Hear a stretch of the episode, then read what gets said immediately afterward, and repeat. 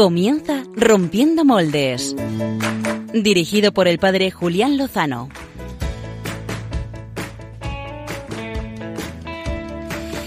Muy buenas noches. Arrancamos eh, nueva etapa, mismo programa, pero un nuevo horario. Vamos a ser la guinda de la semana. Ojalá. Es el último programa del último día de la semana. Dios quiera que sepamos poner bien el colofón, el broche de, de oro, al día del Señor.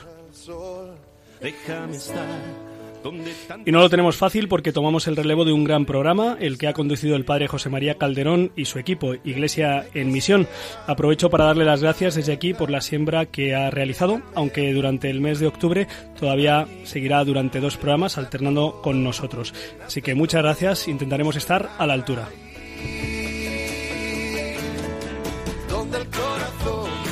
Llegamos al final de una semana movidita, eh, compleja. En lo político, pues ya saben, la crisis del PSOE, de la que no vamos a hablar porque no es nuestro campo, si nos unimos a la intención expresada por el portavoz de la Conferencia Episcopal Española esta semana de que ojalá se pueda solventar favorablemente esta crisis para el bien de todos. Nos hacemos eco también de la violencia en México contra sacerdotes, tres de los cuales fueron asesinados la semana pasada, y nos unimos a la oración del Santo Padre por el fin del terrorismo, de los secuestros, de la violencia en este país hermano. Y rezamos también por el complejo proceso de paz que está teniendo lugar en Colombia. Dado lo delicado del asunto y mi falta de conocimiento del tema, me limito, me limito a elevar una oración para que los diversos actores obren en conciencia, buscando delante de Dios el bien común, la justicia y la reconciliación y no ningún otro interés partidista.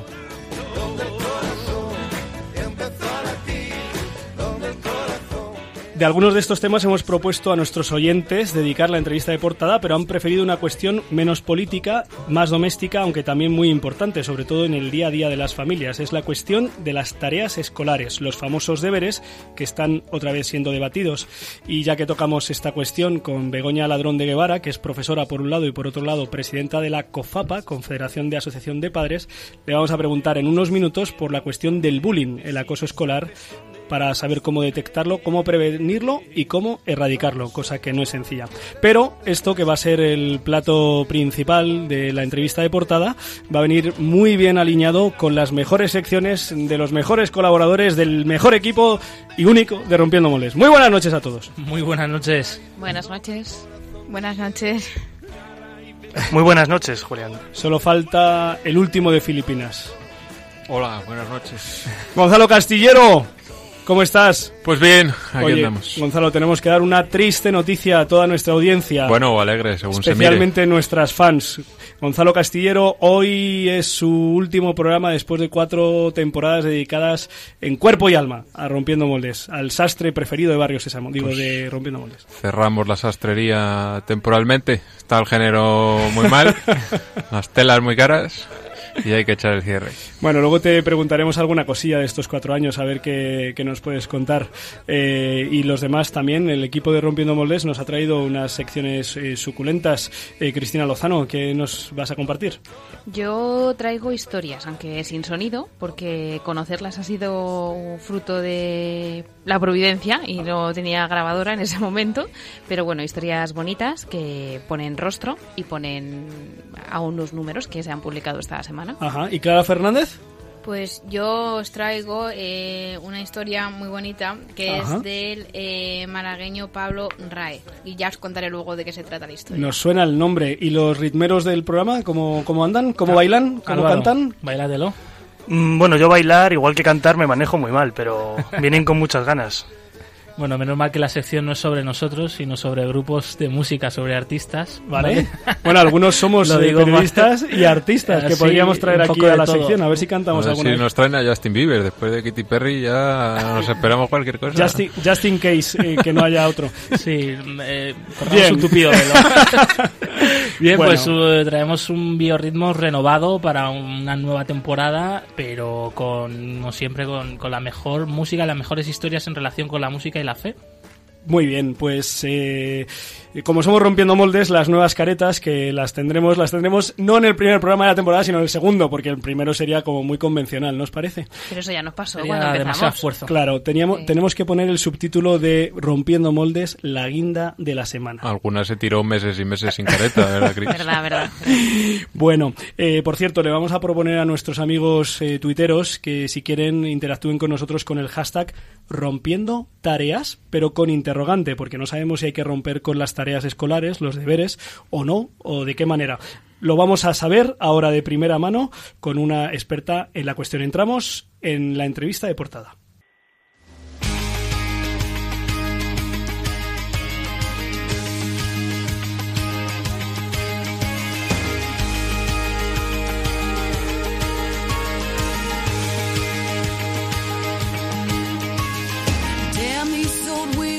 En los últimos días se ha vuelto a plantear, casi en forma de rebelión, la cuestión de los deberes escolares para realizar en casa. Se ha organizado incluso una, podríamos llamar una especie de campaña de boicot, una especie de huelga de deberes para un futuro próximo por parte de algunos colectivos que ven en las tareas escolares una carga poco beneficiosa y e innecesaria.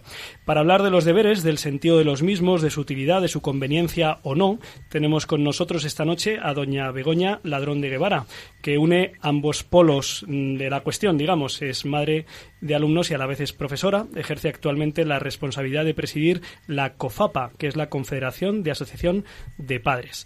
Muy buenas noches y muchas gracias por acompañarnos esta noche, Begoña. Muy buenas noches, Julián. Muchas gracias por la invitación. Quizá lo primero sería plantear eh, pues el sentido de las tareas. ¿Para qué nos ponían y nos ponen eh, deberes los profesores? Bueno, pues la verdad que la función de los, de los famosos deberes es múltiple, ¿no? Eh, por un lado, en el ámbito personal, en el desarrollo del niño, ¿no? Pues en la adquisición de su responsabilidad, de autonomía, de que ellos sean, eh, or- organicen su propio tiempo y así sean responsables de aquello que tienen que hacer porque les han mandado en el colegio, eh, pues es una de las características que tiene.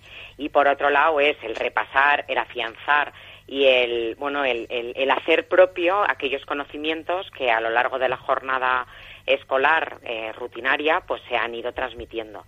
De tal manera que ellos cuando lo hacen suyo, cuando en casa pues ya eh, asimilan esos conocimientos, eh, pues lo hacen también de una manera puede ser pues más lúdica o a través de investigación o buscando eh, bueno pues en libros o demás, ¿no? ampliando esos conocimientos y afianzándolos.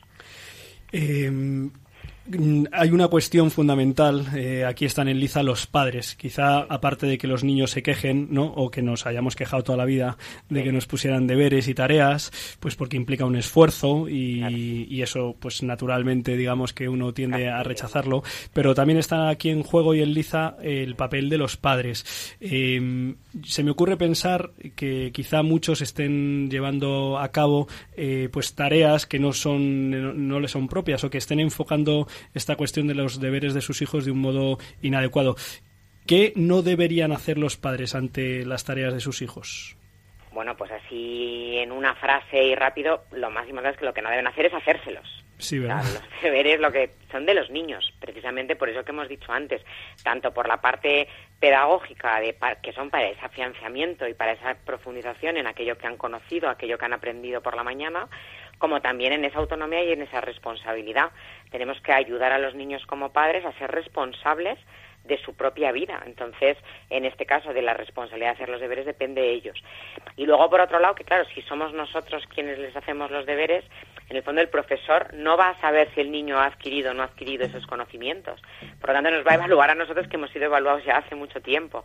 Entonces, lo que es importante es que el profesor sepa si el niño no los ha adquirido porque no, porque no lo ha entendido, porque no, bueno, porque, básicamente porque no lo ha entendido, porque no lo, no lo ha asimilado lo suficiente, eh, tendrá que profundizar, tendrá que repetir, tendrá que eh, ver por qué el niño no lo ha no los ha conseguido, ¿no? Entonces, si nosotros como padres les ayudamos, les corregimos y el niño lo repite hasta que lo hace bien, el profesor entiende, pues que el niño ya lo sabe y al final, mm, pues no, lo- en muchas ocasiones no lo sabe, quien lo sabe hacer es el padre, no el no el niño. En este, en este acompañamiento, mm, ¿qué es lo que sugieres? Eh, ¿Qué papel deben tener los padres el- a la hora de supervisar, acompañar en la realización de las tareas de los hijos? Pues por un lado, el dar el soporte material básico, ¿no? El que el niño tenga un primero un tiempo para poder hacerlos, que no les carguemos a los niños a veces pues de actividades extras que en muchos casos eh, nosotros les apuntamos o les eh, inscribimos a ellas impidiendo que puedan hacer estas tareas que también a veces en todo este debate se interpreta como que pobres dejan de poder hacer otras cosas, pero es que esto para ellos es bueno que lo hagan. Entonces, al final, estamos supliendo un bien por otro bien que nosotros interpretamos. Entonces, eh, quiero también dejar claro que no significa que es que dejemos, privemos al niño de hacer algo bueno, pues lo hace en otro momento, ¿no? O sea, que seamos, capaces nosotros de organizarles su, de la mejor manera posible eh, sus tiempos, ¿no? Luego, el que, pues, el que tengan un lugar en casa, pues, para poder estudiar, tampoco eh, rompernos la cabeza con que tiene que ser el macroestudio, ¿no? O sea, me parece que es una mesa, una silla y el material necesario. O sea, que, que a veces creo que también nosotros como padres nos complicamos mm, en muchas ocasiones las cosas, complicamos las cosas cuando lo que el niño necesita son cosas muy básicas. Hombre, estar pendiente, poderle preguntar. También es una ocasión de que el padre sepa por dónde van los conocimientos del niño, qué es lo que está aprendiendo, ayudarle a relacionarlo con la realidad.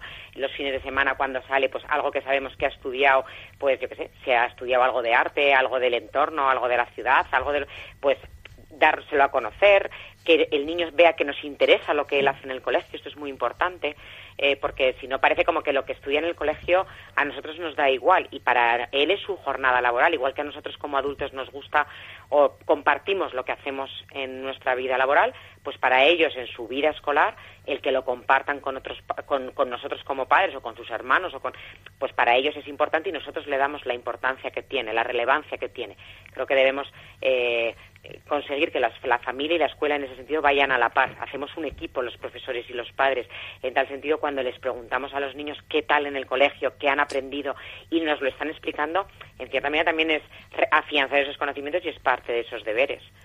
Entonces, yo pienso que eso, ¿no? Que es acompañar, ayudarle y luego eh, el que junto con los profesores, como digo, trabajemos en beneficio de nuestros hijos que eso, que sepamos por dónde van y que les podamos ayudar, si vemos que algo no, no lo entienden y que es reiterado y que nos preguntan, pues mm, ir al profesor, eh, eh, vincularnos con el profesor a través de las tutorías, a través de, encuentros que podamos tener con ellos, para poder eh, hablar con de nuestros hijos, decir, oye, esto no lo está entendiendo, qué problema hay aquí, mm, si a lo mejor el profesor no se ha dado cuenta que puede ocurrir.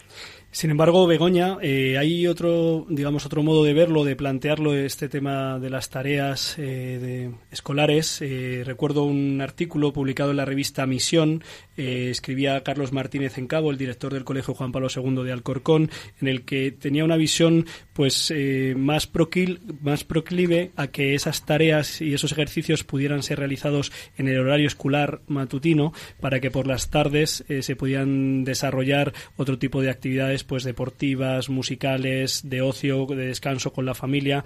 Eh, es, es posible que se realicen las tareas en, y, reducir al mínimo, reducir a una mínima expresión, 15 minutos, media hora como mucho por la tarde, eh, lo que fueran las tareas. ¿Cómo, ¿Cómo respondes a esta objeción o a esta propuesta?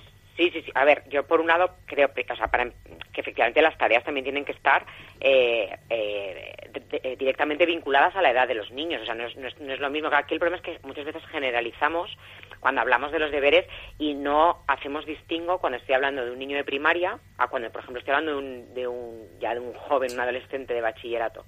Entonces, eh, creo que tienen que ser graduales y proporcionales a la edad y en función de la, ya, ya, te digo, ¿no? del curso en el que está cursándolo.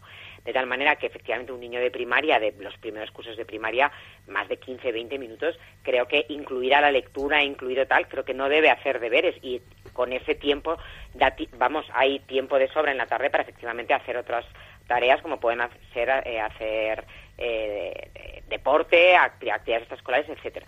Y tampoco significa que todos los niños tengan que hacer las mismos, el mismo número de tareas y que te, haya que hacer tareas todos los días. O sea, creo que simplemente es ante eh, en, en momentos puntuales y para también el, el, coger el hábito de estudio, el hábito de trabajo. Bueno, pues que ellos tengan esas, esa autonomía es buena, pero que efectivamente tiene que ser compatible eh, y no volvernos locos y que tiene los profesores han de consensuar qué deberes van a hacer repartidos a lo largo de la semana o incluso eso dejando días que pueden ser libres. Eh, proporcional al curso que están haciendo a la edad eso eh, creo que eh, va por encima de todo. Y luego, por otro lado, perdona, y uniéndolo con lo que del Colegio Juan Pablo II, eh, también creo que es muy importante que, o sea, si es que esto es, eh, la libertad es muy importante y esto también los padres, es decir, si tú eliges un proyecto educativo y conocemos el proyecto educativo y sabemos que en ese centro hay deberes, ya ese, en esa elección en esa, de confiar, tú confías en el centro, sabes que en, en ese proyecto está relacionado con eso, pues esta polémica no existiría si hay otros centros en los que, dado su proyecto educativo, dado el horario que, marcan, dado el tiempo, los tiempos que tienen y cómo se organizan, que en eso la autonomía de centro tiene un gran papel, eh, puede ocurrir que digan, aquí no hay deberes, a lo mejor solamente hay unos tiempos de lectura, que insisto que también a veces cuando hablamos de deberes eh, sacamos fuera la lectura. Yo creo que la lectura eh, forma parte de ese, de esos llamados deberes para casa, o sea, en el sentido, porque no es negativo, o sea, no quiero buscarle el, apellido negativo a los deberes, en esa profundización, hábito de estudio, eh, comprensión lectora, etcétera, la lectura es importante, entonces, eh, que, que la lectura puede ser de cualquier libro, o sea que, y es un tiempo que el niño está dedicando a eso. Entonces creo que encaja fenomenal el que en un centro decidan una cosa, que el, además eso, que, que se abandere y que sea público, el padre lo sepa y lo elija entonces, esta es la libertad, o sea, esto es la grandeza a veces de cuando pedimos que exista esa libertad real de elección de centro. Begoña, eh, yo creo que también es importante pues un poco de, formación para los padres, ¿no? Porque aunque todos hemos pasado por la escuela, parece que, se nos olvida rápidamente en nuestros tiempos de estudiantes, ¿no? Y algunos padres eh, sí que reclaman deberes, porque piensan que es machacando, eh, bueno, pues eso, cada asignatura, cada conocimiento, pues como se aprende mejor. Otros, eh, bueno, pues creen que es un castigo para los padres los deberes, entonces, claro, están en contra. Les gustaría que no, que sus hijos no tuvieran tanto, porque al final un poco recae en ellos, ¿no? Aunque, bueno, bien has dicho que los deberes no los tienen que hacer los padres, ¿no? Pero por, por unas cosas o por otras siempre, pues eh, los padres están pendientes y, oye, pues eso no está mal del todo. Eh, existe también, eh, no sé, un pequeño, una pequeña confusión de, a ver cómo tú nos responderías, eh, cuál sería el, mejor horario, el mejor momento para, para la realización de las tareas, de los deberes. Bueno, yo creo que el mejor momento es, o sea, una vez terminada la jornada escolar, llegar a casa, pues estar un rato de... Insisto que también es que depende de la edad, ¿eh? o sea, que es que depende del curso que estemos hablando, pero pienso que después de, eso, llegar a casa, meriendan, mm, se pueden cambiar, dar un paseo, jugar un rato y ahí hacer un rato de deberes, que si es que si son niños de primaria, que eso que no, estamos hablando nunca más de media hora, como mucho 40 minutos, pero porque ya son años, cursos más eh, superiores de la primaria, creo que ese es el mejor momento porque lo que creo que también tenemos que salvaguardar el sueño, tenemos que salvaguardar la cena, tenemos que salvaguardar momentos. Entonces ahí no es incompatible, dices, pues yo sé, entre las seis y las siete. Eh, yo creo que también aquí la libertad, o sea, los padres lo que tenemos que es adecuar y organizarnos eh, nosotros y organizar en, en, función de cada familia, dar una norma, pues esto que te digo a lo mejor en una familia sirve y en otra no. Entonces, ya en la familia que sirve lo llevamos a rajatabla y en la que no nos desesperamos porque, ah, es que yo no puedo hacer eso. Eh, lo mejor es enemigo de lo bueno. Entonces, el ideal que es que cada familia conozca a sus hijos, sepa cuáles son las necesidades de cada hijo, que hable con los profesores, que hagan un plan común para los niños de educación, de formación. Los padres nos apoyamos en los profesores porque nosotros como primeros educadores solos no podemos. Entonces, si formamos ese equipo con los padres, eh, perdón, en el caso de los padres con los profesores, formamos equipo común y vemos, vamos a ver, para mi hijo que está en cuarto de primaria, ¿qué es lo que debo hacer? Para mi hijo que está, y luego buscamos un equilibrio común, porque lo que no puede, o sea, de horarios y de relaciones, y, y lo intentamos llevar a cabo de la mejor manera posible sin cargos de conciencia, sin agobios y sin, y sin cargarnos nosotros con la responsabilidad que tienen los niños. Y lo que creo que aquí es muy importante es que esa unidad familia-escuela nuestros hijos la vean. Si nuestros hijos ven que los profesores y los padres vamos cada uno por nuestro lado, al final tanto los padres como los profesores lo que hacemos es perder la autoridad. Y cuando perdemos la autoridad, respecto, todos hemos sido niños, como bien dices, aunque se nos olvida, pero el perder la autoridad es muy rápida y es muy malo para los niños. Los niños necesitan referentes, los niños necesitan y, y para ellos eh, el, los padres tenemos que entender también que los profesores son un referente y son un gran referente. Entonces eh, salvaguardemos ese referente y porque es que es, eh, irá, en, como te digo, creo, eh, en beneficio de nuestros hijos, Mm. en beneficio de nuestros alumnos y en beneficio de la sociedad futura. Necesitamos niños fuertes, necesitamos niños que sepan eh, vencerse ante la adversidad y que al, para, eh, ante eso porque a lo bueno nos acostumbramos todos y nos educamos todos con mucha facilidad. Lo difícil es ante un, un- y al final dices los deberes son una adversidad. Tampoco creo que los debamos enfocar así.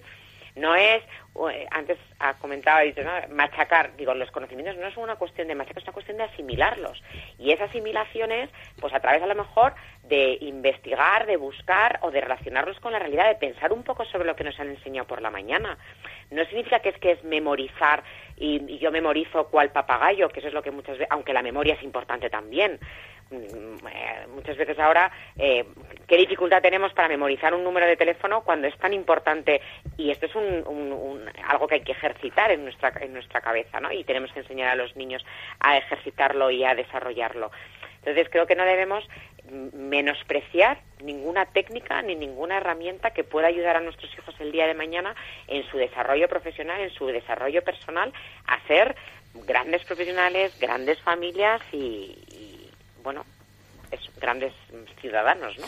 Begoña, aunque tengo aquí unos profesionales del tema de las tareas escolares porque no las hacían y mm, tengo a Clara y a Álvaro que están todavía, bueno, no, Clara ya está licenciada, Álvaro está todavía en la universidad y no hace nunca los deberes, pero... eh, Bueno, eso lo tendré que decir yo a mis profesores, ¿no? no, es que he hablado, he hablado con ellos, he hablado con ellos. Les- les- Y tengo, en un aprieto, me parece. tengo ¿eh? a Gonzalo y a Cristina, Cristina es profesora, Gonzalo Gonzalo sí hacía los deberes, tiene cara de haber hecho los deberes. Gonzalo. Por las gafas, dices, yo. Sí, Una por gafa eso. de pasta ya se sabe. Bueno, eso no es... No, es, es por, la, por la amistad que nos une. Eh, le- podríamos seguir ahondando, yo creo que hemos dado un poco las pautas de, de cuál es el sentido, cómo poder aprovecharlo, esa cercanía, esa relación entre padres y profesores para hacer un proyecto común. Eh, quería terminar la entrevista, porque también nos lo han pedido nuestros oyentes, eh, tocando este tema delicado del bullying, del, del acoso escolar. Eh, no sé cuál es tu percepción respecto a la situación actual eh, y, y sobre todo cómo se puede prevenir que nuestros hijos puedan padecer o puedan ser ellos los protagonistas, los agentes de acoso escolar a otros compañeros. Pues mira, relacionándolo un poco con esto último que has dicho de la unión familia-escuela, creo que más que nunca y con un tema tan delicado como este, esto es más importante.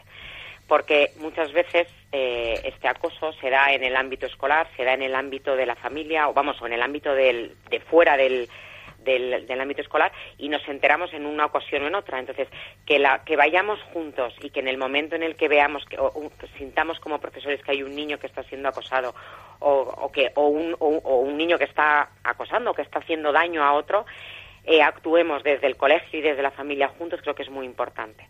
Creo que la educación desde que son pequeños en el respeto, en el, en el, en el amor al prójimo, en el, en el entender al diferente, en el comprender que, viendo lo de las gafas, ¿no? Que un niño, porque siempre puede haber, siempre ha habido, ¿no? Pues el que, no, el que ha sido más gordito, el que ha sido, lo que pasa es que ahora a veces, eh, y, y, que se ha sentido así discriminado, que, bueno, es el que lleva gafas, ¿no? El que, eh, yo era el bajito, yo era el más bajito de mi claro, clase. uno es el bajito, el otro era, Me gustaba la más alta de mi la clase, gordita. era una cosa tremenda. Claro, o sea, cada uno siempre hemos tenido a veces un rol en el colegio que no siempre era el que más nos identificaba. Lo malo es que ahora es verdad que con las redes sociales o con bueno pues con este este otro mundo que, que hemos que se nos ha abierto por delante, ¿no? Porque está abierto, en- eh, vamos, no por delante, sino en, nuestro entorno.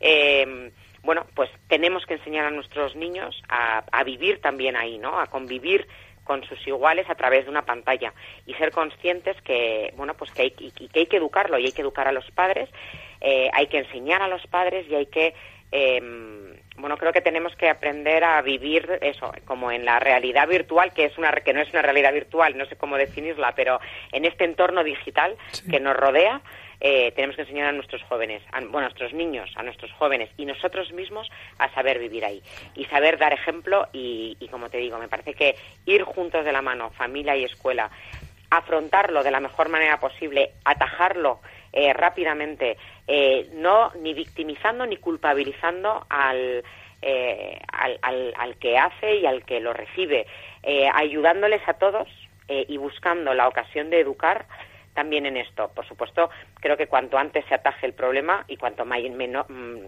la bola no se hace más es más pequeña, siempre es más fácil eh, atajar y, y, y, y, sobre todo prevenir. O sea, yo estoy con, creo que aquí nuestro gran reto es la prevención. Es, eh, por supuesto que hay, que hay que actuar cuando ya ocurre, pero debemos mm, prevenir. Y entonces esa prevención, sobre todo, eh, pienso eso, ¿no? Que a grandes rasgos, y porque esto daría para sí. mucho tiempo, pero en, en educar eso en, en, a nuestros hijos, en, en, ese respeto, en ese eh, conocer a los demás, en ese querer conocer en persona a los demás y, y, a, y enseñarles a decirse las cosas a la cara que a veces eh, nos cuesta mucho y nos cuesta a veces también incluso a los adultos a veces. Eh, pues cuando les educamos a saber expresar sus sentimientos, a que lo sepan contar eh, y, y, estar muy cercanos, tanto los profesores como los padres, eh, para poderles escuchar, porque a veces ellos mismos no saben cómo expresar lo que les está pasando y tardan tanto en expresarlo que para cuando cuentan lo que les está pasando, pues eso, ya la, la bola es muy grande. Eh, bueno, pues, pues ayudarles a ellos a estar eso muy cerca, tanto profesores como padres. Y otra vez, eh, que los padres, los profesores hagan equipo con los hijos eh, y se ponga y pongan en común lo que se habla, no sabe lo que con bueno eh, entendiendo el secreto y el, la confianza que tenemos los unos a los otros y, los, y nuestros hijos con, con los profesores, ¿no? Pero me parece que esa prevención es fundamental. Tomamos nota, Begoña, te damos gracias por habernos acompañado en esta noche de Rompiendo Moldes en Radio María. Eh, Begoña Ladrón de Guevara, eh, presidenta de la COFAPA, de la Confederación de Asociaciones de Padres. Muchísimas gracias por compartir con nosotros tu visión sobre las tareas escolares, cómo llevarlas a cabo, cómo aprovecharlas, también cómo limitar sus posibles excesos y también estas palabras sobre el bullying, pues sembrar pues respeto y amor al prójimo y para que pueda ser la prevención la arma, el arma más eficaz. Muchísimas gracias, eh, Begoña, y un fuerte abrazo. Muchísimas gracias igualmente a todos. Muchas gracias. Pasamos eh, a la sección más auditiva de nuestro programa, aunque en este caso vamos a escuchar la voz de la conductora de la misma.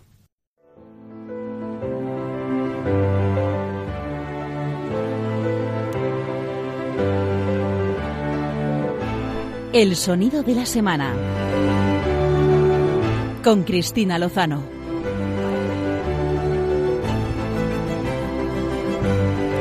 Buenas noches. ¿Qué tal? Hello. Estas horas estáis súper dormidos, ¿eh? Estáis sí, más dormidos que cuando era en el otro horario, de verdad. Que era una hora más tarde. Ya, pero era sábado por la noche, no era domingo ya Satur casi Saturday lunes. Night, efectivamente. Estamos Ciber. a tope con el resultado de la liga. Eh, bueno, esto no podemos, podemos hacer un minuto resultado totalmente ya, sí. con unas entrevistas a los jugadores, a los entrenadores, pero no, no, porque Radio María y aquí esto no, nos toca que nos han llamado a nosotros para otra cosa. Bueno, que Julián al principio ya nos ha contado un poquito de novedades. Yo, bueno, el, equipo ya la sabe, pero eh, nos debemos la audiencia. Entonces, pues nada, yo también tengo una novedad. No cierro sastrería como Gonzalo, pero sí limito mis eh, apariciones o mi voz a un domingo al mes porque, bueno, estos horarios son un poco matadores para dentro de unas horas estar en un aula con 35 chavales delante. Pues ponle deberes, ponle deberes. es que después de los deberes hay que corregirlos, es que ese es su... Aprobado general. no, entonces, bueno, pues que eso, ¿no? Que, que estaré pero bueno, pues eh, mi voz se escuchará un poquito menos. Y ahora eh, a, a, lo que voy. Tenía aquí en escrito lo que me pagan, pero no, aquí la recompensas en el cielo, que es muchísimo mejor que cualquier cosa. El sonido de esta semana. Pues esta semana tengo una historia bonita. Eh, una o unas cuantas, porque podría hablaros eh, de 84.000 historias que son las que representan el número de voluntarios. Y te poco aquí como oficiales, porque estoy segura que hay muchos más que ayudan en esta labor que tiene la Iglesia a través de Cáritas, que esta semana ha presentado su memoria anual del año pasado, de 2015. Entonces, ¿qué es eso de la memoria? Pues eh, es lo que refleja un documento, ¿no? Que refleja el compromiso de, pues, intentar que no haya o intentar o paliar la pobreza y la desigualdad que se desarrolla esta misión a través de 60.000 cáritas parroquiales. No he buscado cuántas parroquias hay en España, pero 6.000, estaría... 6.000. Ay, perdón, 6.000. Es que se- a estas horas los números ya los sabes. 6.000 cáritas parroquiales que están repartidas pues eh, a lo largo de todo el país y que en los últimos años, eh, pese a la crisis, tengo que decir que ha duplicado su eh, volumen tanto de recursos invertidos como de voluntarios. Entonces, gracias al compromiso de todos esos voluntarios, colaboradores y donantes, que es muy importante, han generado pues eh, esperanza a muchas personas que están en situaciones complicadas. Nos decían la cifra, en concreto, las acciones que ha llevado Caritas a pues a casi cuatro millones de personas. De ellas hay muchas, dos casi dos millones dentro de España y dos millones en cooperaciones eh, internacionales, en proyectos de cooperación internacional. Entonces, estas son las cifras que a mí cuando estaba en la carrera siempre nos decían, las cifras están muy bien, pero ponles rostro, ¿no? Y el rostro pues son los verdaderos protagonistas. Podríamos hablar de las personas ayudadas, pero esta vez me voy a centrar en los voluntarios, porque hay miles de historias. Yo estoy segura que, Julián, tú que estás esta noche aquí con nosotros, eh, si algo sabes de esta pastoral es que es, es eh, alucinante, por así decirlo, la labor que hacen y lo que hay detrás, tanto de los que son ayudados como de los que ayudan. Sí, sí, estoy pensando en las caritas parroquiales por las que he pasado en Brunete, en Leganés y ahora en Cienpozuelos y efectivamente aparecen ahí esos rostros, eh, muchos de ellos de mujer, eh, pues muy entregados, muy generosos y muy dispuestos a ayudar a muchas personas en muchas circunstancias muy difíciles y están ahí todas las semanas acompañando y rezando y sufriendo, en fin, es Yo, heroico. para esta noche, eh, bueno, pues providencialmente he ido conociendo a lo largo de estas dos últimas semanas diferentes rostros. Entonces, por ejemplo, eh, conocí a Ana y a su marido Juan, que se acaban de jubilar y pues han decidido aumentar ese servicio en una parroquia de Madrid.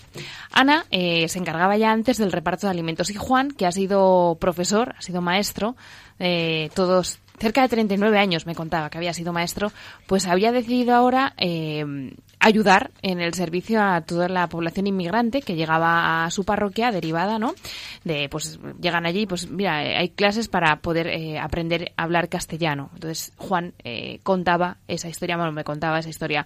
También eh, Luisa, presta servicio a- en una parroquia de Madrid, del norte de Madrid, y decía, ¿no? Dice, a mí esto me da la vida. Llevaba muchos años antes de eh, que empezara eh, pues la crisis, ¿no? Dice, yo llevo muchos años ayudando a don Fernando, pero es ahora cuando nos sacan los medios, y que pues estoy contenta para que al menos se vea. Decía que lo que más le reconfortaba es ver cómo entraban esas familias ¿no? en, en el servicio de Cáritas y cómo algunas de ellas pues iban saliendo muy poco a poco de situaciones verdaderamente complicadas. Y la última que conocía hace unos días Ajá. es la historia de Abel, porque Abel es inmigrante y llegó a España hace 12 años. Eh, él llegó a la parroquia y entonces lo primero que, pues donde le derivaron, ¿no? Fue a ese servicio de Cáritas para el, el programa de formación. Entonces empezó a hacer unos estudios, está trabajando en el mundo de la, perdón, estudiando para el mundo de la hostelería, consiguió trabajo.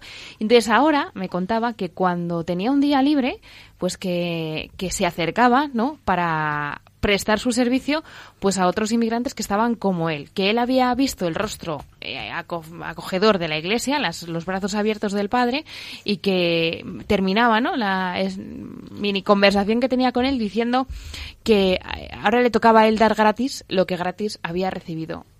Así que por aquí las historias. Eh, cuando les preguntaba para grabarles, si no era en ese momento más adelante, fíjate algo curioso de los tres que coincidió.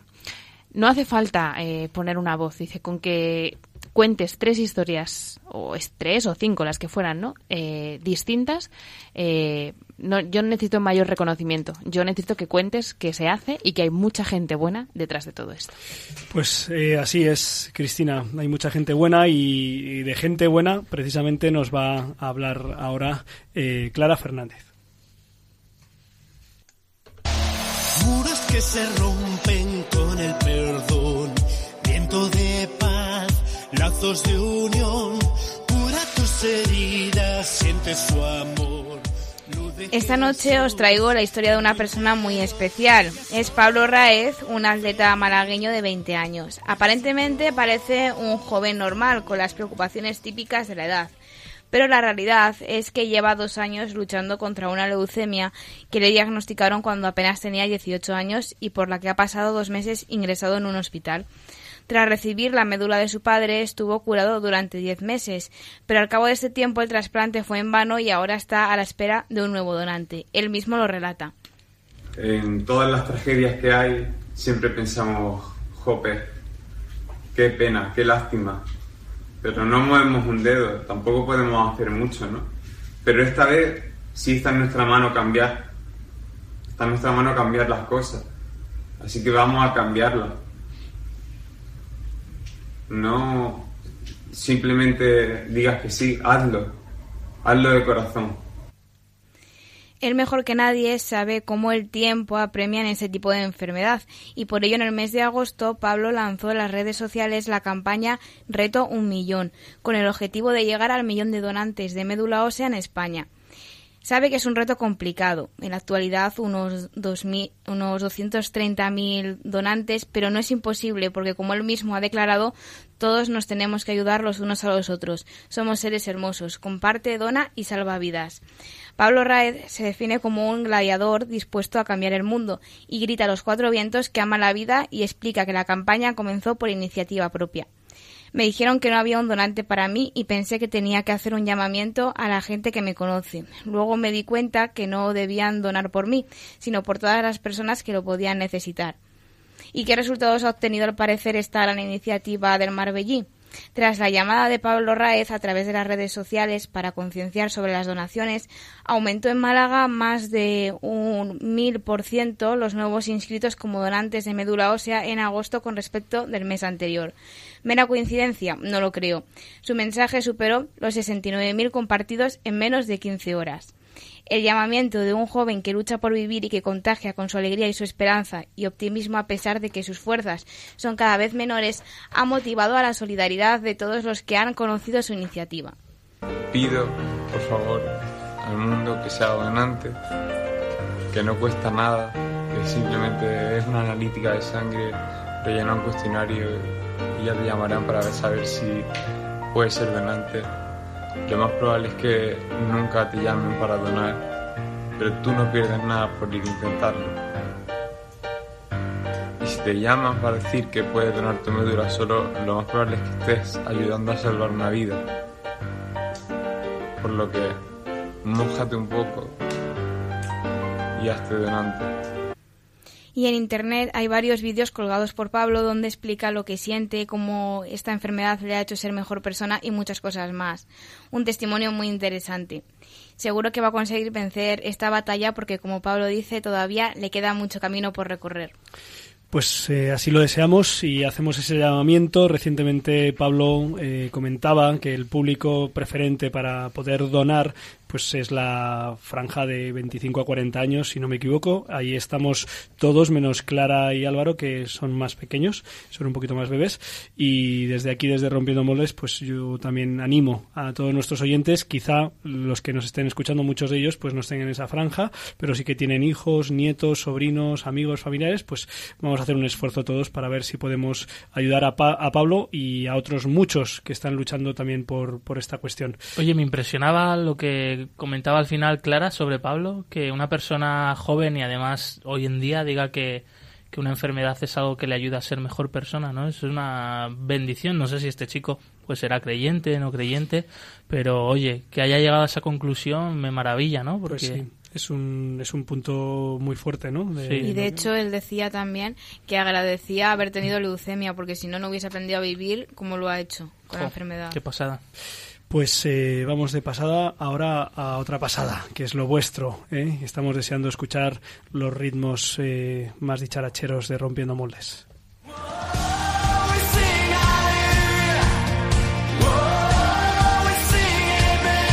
Biorritmos con Josué Villalón y Álvaro González.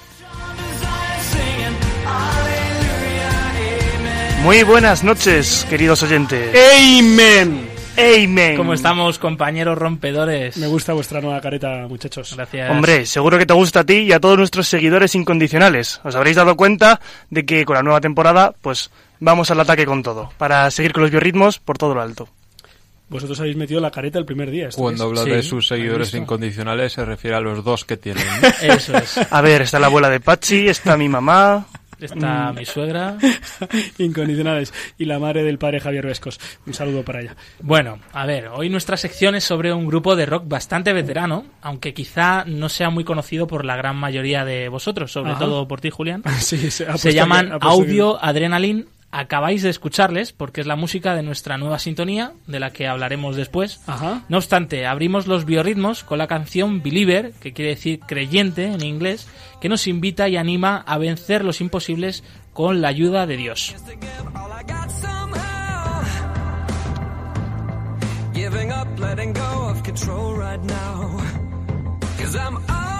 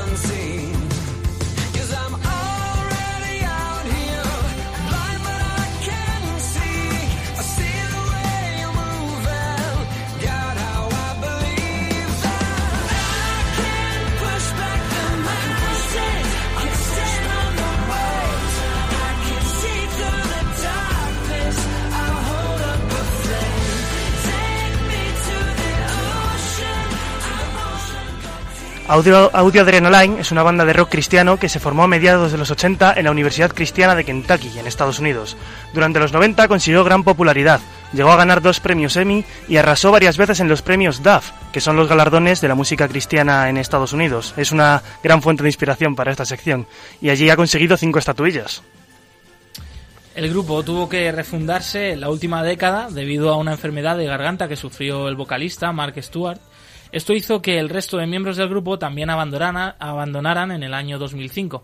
No obstante, en 2012 consiguieron reagruparse con varias caras nuevas para sacar adelante dos álbumes de estudio más, aunque sin su cantante de siempre que les apoya en las letras y en las giras. Este tema que suena ahora se llama Miracles, Milagros, es una invitación a ver la mano de Dios en nuestra vida.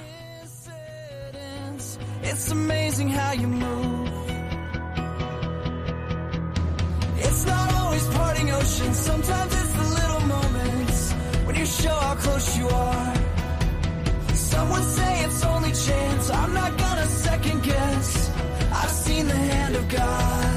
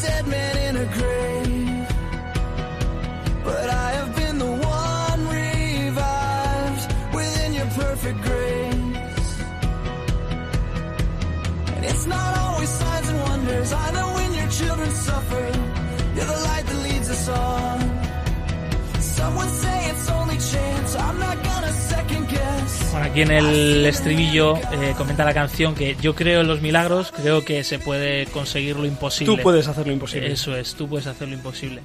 No sé, creo que es algo chulo, un mensaje muy positivo y que obviamente a lo mejor no es explícitamente cristiano, pero que nos lleva Absolutamente. por, su- por supuesto a lo eterno, ¿no? Bien, el grupo que, que tuvo que, mm, bueno, del que estamos hablando, Audio Adrenaline, eh, tuvo, ha tenido el último gran, gran éxito, eh, pues con el tema que hemos elegido como nueva sintonía de biorritmos. ¿No es así, Álvaro? Sí, así es. El sonido de los santos eh, es el nuevo tema de, de Biorritmos, una cabecera estupenda. Eh, además, se da, da nombre al mismo disco de Sound, de Sound of Saints y en el que está incluida esta canción, Miracles. Eh, la canción de Sound of the Saints, que ahora va a comenzar a sonar, eh, está inspirada por los niños de Haití a los que el grupo de Au- Audio Adrenaline visitaron en 2015. Estaban colaborando con la ONG Sus Pequeños Pies, un proyecto que trabaja con aquellos niños del mundo que están en situación de vulnerabilidad. En muchos países, están en la India, están en Etiopía, ayudando como buenamente pueden. La canción forma parte de la banda sonora de la película Dios no ha muerto 2 y su letra exalza la belleza de la creación en las cosas pequeñas y en las voces de esos santos que son los niños de Haití. Así dice la letra. Escucharé el coro de los ángeles cantando una sinfonía de alabanza eterna. Toda lengua de cada tribu escuchará a tu iglesia. But I've been washed in the roar of the ocean. Found peace in the echoes of a cave. And the trees of the field, they clap their hands. But there's something in the sound of the saints. From the lips of those you saved. A redemption song will rise. With a sound so full it cracks the sky. Whoa,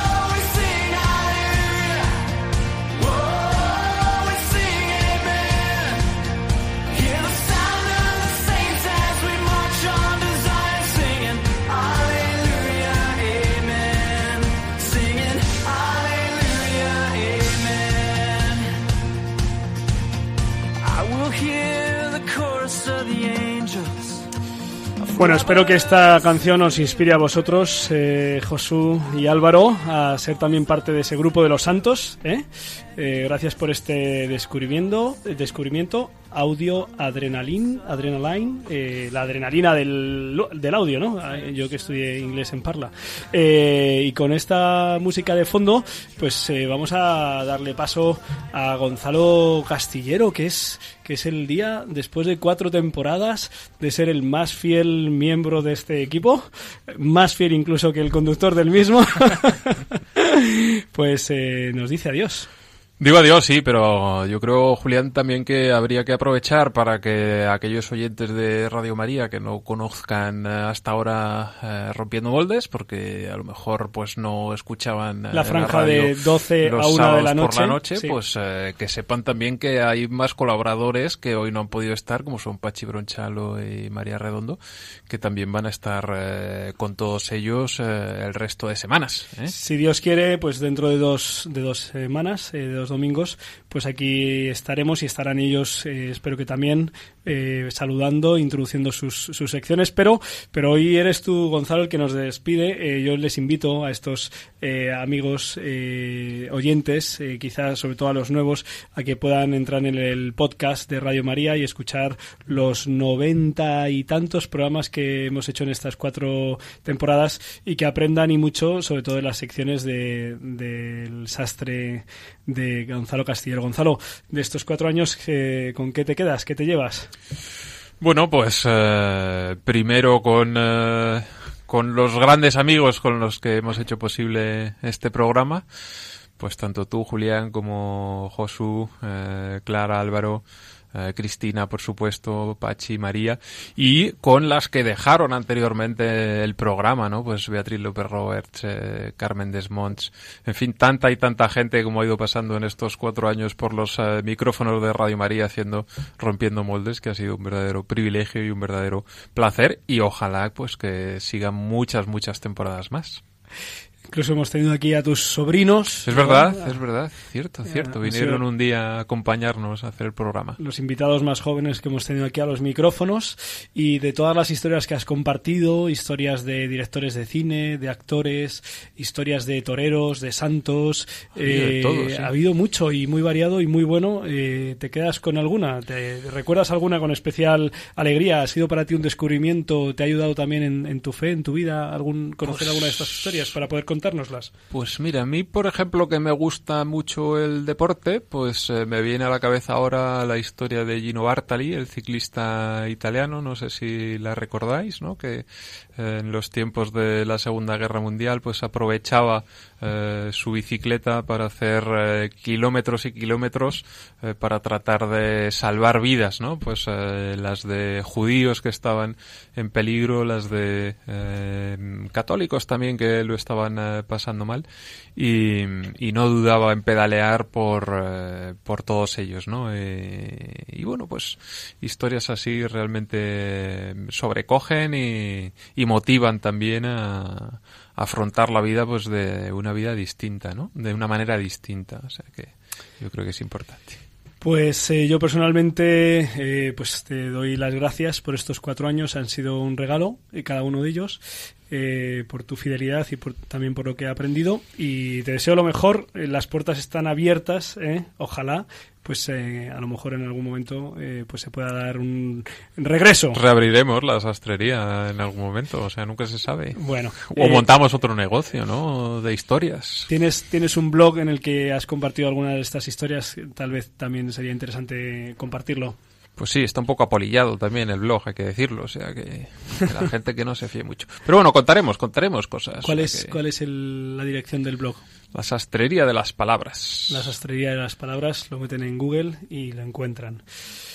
Pues eh, queridos amigos, hemos llegado casi hasta el final del programa y dado que pues la circunstancia, la coyuntura ha permitido que queden unos minutos, eh, pues me vais a permitir que haga una confesión pública que hace tiempo que llevo pensando compartir y que me parece que este es el momento. Saben que esta semana aquí en la Comunidad de Madrid ha habido pues una cierta polémica en torno a un colegio, el Colegio Juan Pablo II, por unas declaraciones sobre la ley de la Comunidad de Madrid que sacó en julio de este año. Es una ley contra la LGTBI fobia. Es una ley que hace pues eh, toma carta de naturaleza la ideología de género. Ya saben que en el último programa de julio mm, lo dedicamos precisamente a compartir testimonios de una persona con atracción homosexual que daba gracias por haber podido reorientarla y los padres de un muchacho que estaba en este camino, dado que esta nueva ley de la ley Cifuentes eh, pues prohíbe estos procesos de reconducción, reorientación de la tendencia homosexual. En agosto los obispos de Alcalá y de Getafe presentaron una carta orientando y criticando esta ley, por lo cual fueron demandados y también tachados de homófobos. A finales de agosto, eh, la terapeuta Elena Lorenzo, que también realiza este trabajo, eh, pues fue acusada y esta semana pues lo ha sido el Colegio Juan Pablo II, todos ellos pues acusaciones de homofobia, de odio. Eh, dado que la ley prohíbe y pena ciertas conductas, les quiero facilitar la investigación a los que tengan que hacerla. Eh, confieso públicamente que he escuchado a personas homosexuales y que por petición de ellas he rezado con ellas y por ellas porque puedan reorientar su atracción. Confieso también que hemos leído juntos la Biblia, hemos leído el Génesis, hemos leído el Evangelio, las palabras de Jesucristo, hemos leído también las cartas de San Pablo, la primera carta, la carta a los romanos, la segunda carta a los corintios, la carta a Timoteo, donde hay una orientación clara sobre la conducta homosexual, que no es aconsejada en ningún caso. Hemos leído juntos el Magisterio el Catecismo de la Iglesia, donde también se insiste en abrazar eh, absolutamente a toda persona, independientemente de su condición, pero en orientar hacia una vida en castidad y hacia una posible reorientación de la atracción homosexual. Hemos leído juntos los testimonios de santos, hemos leído también la fantástica teología del cuerpo de San Juan Pablo II, donde da una luz preciosa acerca de el origen de la persona, su identidad, su orientación, eh, la maravilla de la complementariedad, en fin. Eh, todo esto, eh, pues lo he escuchado. He escuchado también situaciones de la infancia de estas personas en las que alguna carencia o alguna injerencia ha podido provocar su actual atracción o proyección hacia personas del mismo sexo. Y también hemos visto juntos cómo se podía superar esa situación y vivir de un modo nuevo esa atracción. Y hemos visto cómo la sexualidad, eh, fiados de la gracia de Dios y del acompañamiento de la Iglesia, se puede vivir eh, pues según propone el Evangelio y la Iglesia.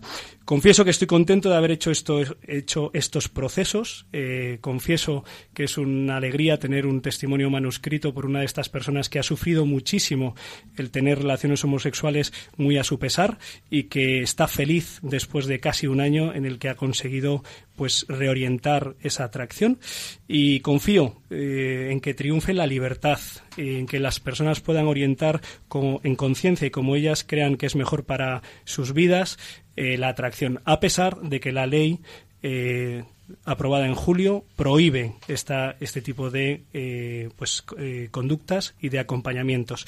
Ojalá el totalitarismo de la ley y del lobby LGTBI pues no triunfen y triunfe la libertad de conciencia, la libertad para vivir conforme uno crea que debe hacerlo.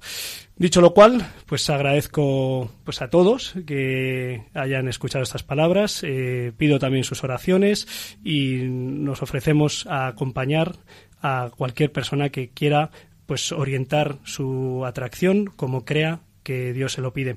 Y pues eh, a todas las personas pues un abrazo, un reconocimiento, nada de eh, crispación, simplemente defensa de la libertad porque me parece que estamos llegando a unos niveles de eh, pues sectarismo intolerables. Dicho esto, he elevado o he bajado el tono, no sé qué he hecho, pero necesitaba compartirlo Hoy las gracias por haber comenzado esta nueva temporada en este nuevo horario. Ojalá nos acompañen dentro de dos semanas eh, y, eh, pues, si Dios quiere, nos veremos en 15 días. No olviden que lo mejor con el Señor está seguro por venir.